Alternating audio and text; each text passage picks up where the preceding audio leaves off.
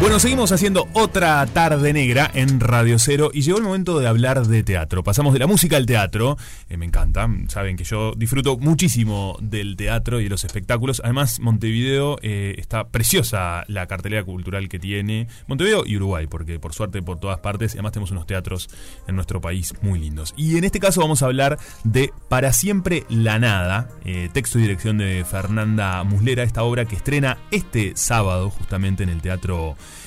en el Teatro de la Gaviota, el Estela, conocido Exacto. por todos y por todas, y recibimos a Patricia Porcio, quien es actriz y justamente una de las protagonistas de este espectáculo. Bienvenida. Bueno, un gusto, negra. muchas gracias por recibirme. Por favor, gracias a ti por estar acá. Y bueno, contarnos un poco de este espectáculo. Yo ya estuve hablando con Fernanda y la verdad que es muy tentador esta historia, de alguna manera, de este amor prohibido. Y además una obra dentro de una obra. Exactamente. Me, me divierte mucho ya. Sí, eh, en realidad este es una obra dentro de una obra, como decías, este es un lenguaje metateatral. Yo interpreto a Paula, que es la actriz, directora y dramaturga de Ramo de Violetas, esta obra dentro de, de- de Para Siempre la Nada.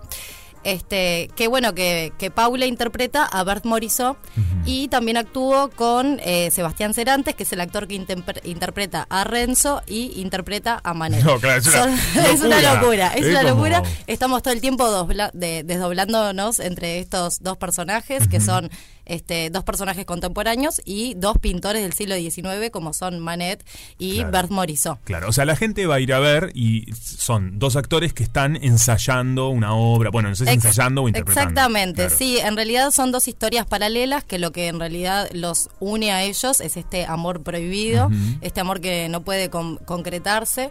En el caso, bueno, también en escena va a estar Agustín Teixeira, que es un pianista. De alguna forma, eso. sí, la verdad que es hermoso. La historia es- tiene muchos atractivos, ya si te gusta la, la música clásica, este podés deleitarte con, con piezas de, bueno, mismo de creación de, de Agustín, como también piezas clásicas. Si te gusta también la pintura, este podés en- o la historia, podés entrar más en lo Por que es la historia de ese, viste, de, claro, de Manet y, y Bert Morisot.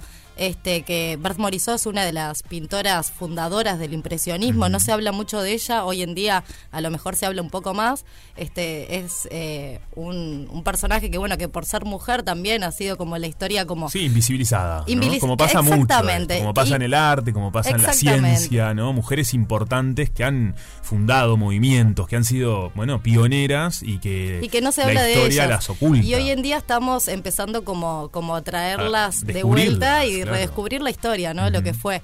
Este, y bueno, y obviamente si bien los contextos son distintos, los de estos pintores del siglo XIX a los de ahora, por diferentes motivos, este, estos eh, actores eh, contemporáneos tampoco pueden eh, tener una amor, relación y claro. concretar este, su amor. Entonces, bueno, en el caso va- de los pintores era puntualmente porque, bueno, cada uno también estaba en, en otras cuestiones, ¿no? Y había era como un amor, pero que no se, no se En sabe si se decía o no se decía. no se Él la sabe. pintó un montón. Exactamente. En realidad, este Ferlan- Fernanda Muslera, este, Sí. ella es periodista también, Sí. entonces eh, su interés en, en hacer esta obra vino a través de una investigación periodística, porque vio, este, en realidad, sobre la historia de Manet, de costado aparecía Bert, entonces se empezó a interesar sobre Claro, ella. ¿Qué pasa acá?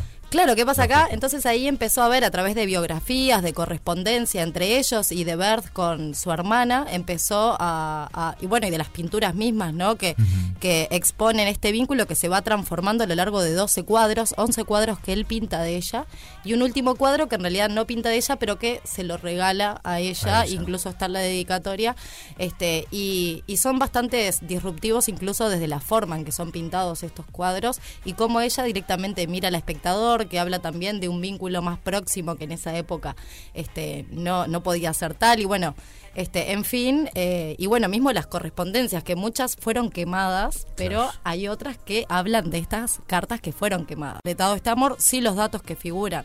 Obviamente son este, biográficos, pero hay un imaginario que tiene que ver con una construcción de la, construcción, ficción claro. que, que aparece en la obra. Ella igual después no se casa con un. Eh, está con el hermano, de Esto es una gran telenovela. Eso es una gran telenovela, yo lo sé. Fernanda lo tiene que llevar a un guion de. Es genial, ¿no? de cine, De sí, cine. es genial. En realidad, este, bueno, esta, eh, Para siempre la nada es un drama romántico con tintes este, eróticos, este, y, y bueno, y, y justamente habla de este amor prohibido y el amor que tiene Bert Morisot con Manet, como Manet estaba casado y tenía un hijo que no se sabe si era de él, este o del padre, pero fue reconocido por él. Uh, Toda una historia tremenda. había ahí. Claro, ellos no podían, este, no podían estar juntos y ella, eh, era, ellos, tanto Manet como Bert, eran de clase alta, pero no eran lo suficientemente como adinerados como para que Bert no pudiera casarse. O sea, ella se tenía que casar por el dinero, porque en esa época las mujeres este, no, no, no tenían forma de ganar su propio dinero. Entonces, bueno, ella se tenía que casar sí o sí, ya era un peso este, como para la familia. este, no era eh, también por su clase social tenía que estar casada. Este, sí, sí, claro, había todo, un, era como, se imponía, Exactamente, era como la forma de ellos también que encontraron para estar juntos de alguna forma, aunque sea como parientes. Claro. Y al mismo tiempo, sí, y ella también no caer en la desgracia, ¿no? este, increíble. Sí. ¿Y cómo, cómo es para ti el, todo el proceso de ensayo y esto de el desdibujar, el, desdibujar, no, el, desdoblarte eh, entre un personaje y el otro, ¿no? Y bueno, eh, en primer lugar, este, yo creo que e, e, este desdoblamiento y este juego escénico que hay está muy bueno para la obra porque hace que sea una apuesta dinámica y contemporánea, ¿viste? Que si bien traemos este, a colación estos personajes de época, tiene como ese ritmo contemporáneo. Como actriz, este, es un desafío claramente porque son dos personajes bien diferentes, si bien tienen algunas características que las une, hay que buscar los contrapuntos para que sean bien marcados y al mismo tiempo que haya como una coherencia y, y un pasaje emotivo que vaya de la mano entre uno y otro, ¿no? Claro. Este, entonces, eh, traer a una pintora del siglo XIX para mí implicó este borrar todo lo que hay de contemporáneo en mi gestualidad, en mi forma de hablar, este eh, obviamente un, las mujeres eran mucho más como encorsetadas, ¿no? Como en su forma de, manejarse con respecto a los demás y bueno, este y por otro lado, bueno, en, en, Paula sí darle como ese tinte, viste, como más, eh, darle más vértigo, más, coloquial, más, coloquial, etcétera.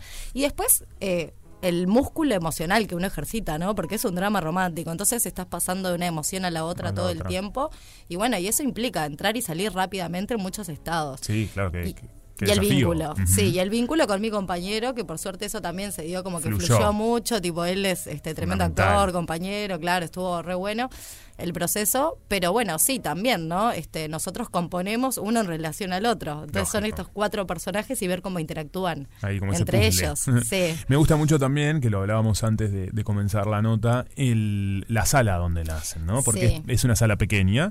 o sea que la gente ya vaya a buscar sus entradas, porque obviamente al ser chiquita son pocas las localidades, pero eso, 55. hace... Bueno, mira, no, es tan pequeña tampoco, son 55. Bastante Es bastante pequeña, pero bueno, yo he hecho grapas más o menos gente. Yo también. Viste que nos pasa.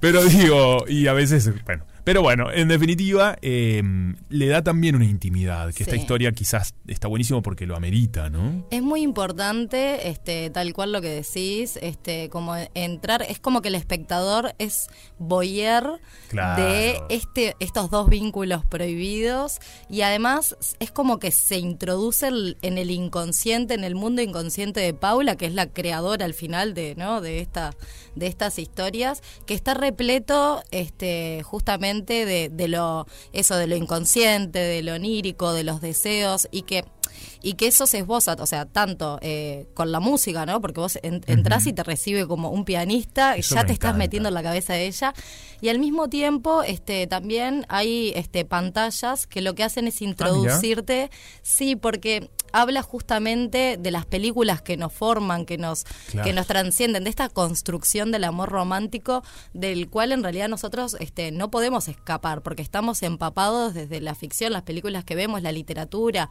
este, sí, todas las disciplinas artísticas, totalmente, que las películas además nos van marcando, Exacto. Este, de alguna manera te van guiando hacia un lugar y después decís, ay, no era tan así, che. Exacto. Al final esto no me está pasando a mí en la vida. La forma de vincularse de, de Paula este, tiene mucha que ver con esa construcción cultural de, de, lo que es el amor romántico y también la construcción de roles, ¿no? En, torno al amor. O sea que Paula se da por momentos contra la pared. Porque y, sí, como todas.